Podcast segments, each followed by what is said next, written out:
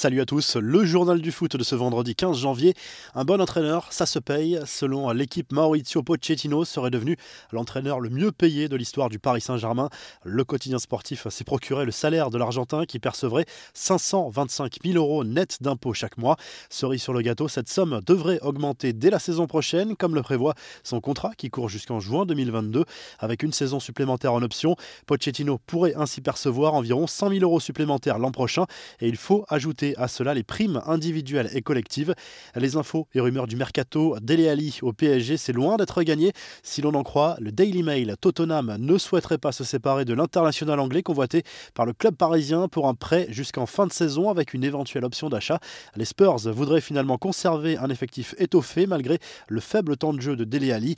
L'OM ne lâche pas Milik. Selon les informations de la Gazette dello Sport, le club marseillais serait revenu à la charge avec une offre de 10 millions d'euros 5 millions de bonus, proposition qui se rapprocherait de plus en plus des 18 millions demandés par le club napolitain pour son buteur polonais.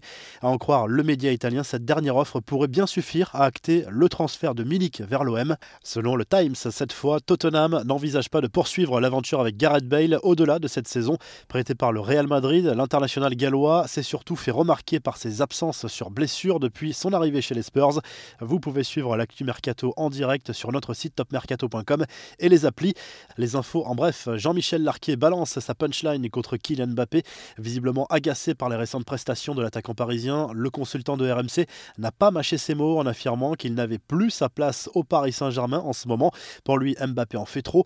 Pourquoi il va nous faire 12 passements de jambes alors qu'il reste sur place? Ce garçon-là a besoin d'une cure de désintoxication, une cure pour son football qui est totalement pollué par des gestes inutiles. Ce qui fait la force d'un garçon comme ça, c'est sa vitesse. Mais là, on ne le voit plus à lâcher l'arqué.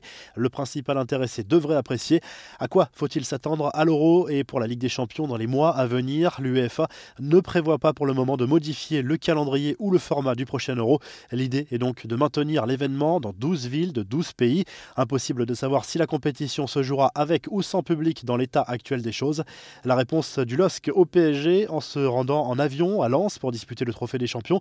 Le PSG s'était attiré de nombreuses critiques sur les réseaux sociaux et alors que le club parisien avait tenté de se défendre en prenant l'exemple de Lille qui se rendait soi-disant à Paris en avion. Le club nordiste a voulu rétablir la vérité.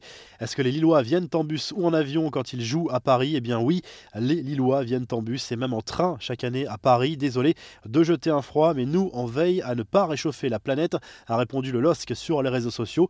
Avis aux fans de Pelé, le 23 février prochain, Netflix mettra en ligne un nouveau documentaire qui sera consacré à la carrière de celui que beaucoup considèrent comme le meilleur joueur de tous les temps.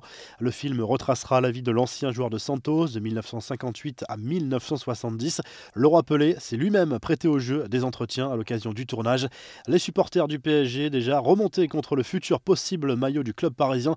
Le site spécialisé Footy Headlines a dévoilé une esquisse de ce qui pourrait être la future tunique domicile pour la saison 2021-2022.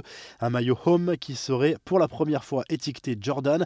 Habituellement, la filiale de Nike n'est utilisée que pour les tenues secondaires, extérieures et third du club de la capitale. Les supporters parisiens ont surtout remarqué que la Tour Eiffel ne figure pas sur l'écusson. La fronde commence sur les réseaux sociaux contre ce logo mystérieux. Une chose est sûre, le design Echter sera de nouveau utilisé avec cette fameuse bande centrale rouge qui devrait être cette fois plus étroite. La revue de presse direction à l'Espagne où le journal Marca revient sur la défaite du Real Madrid contre l'Athletic Bilbao en demi-finale de la Super Coupe d'Espagne. Le club merengue a payé très cher la bonne première période du club basque qui menait 2 à 0 à la pause. Karim Benzema a réduit le score à l'entame du dernier quart d'heure, mais c'est bien Bilbao qui jouera la finale contre le Barça dimanche.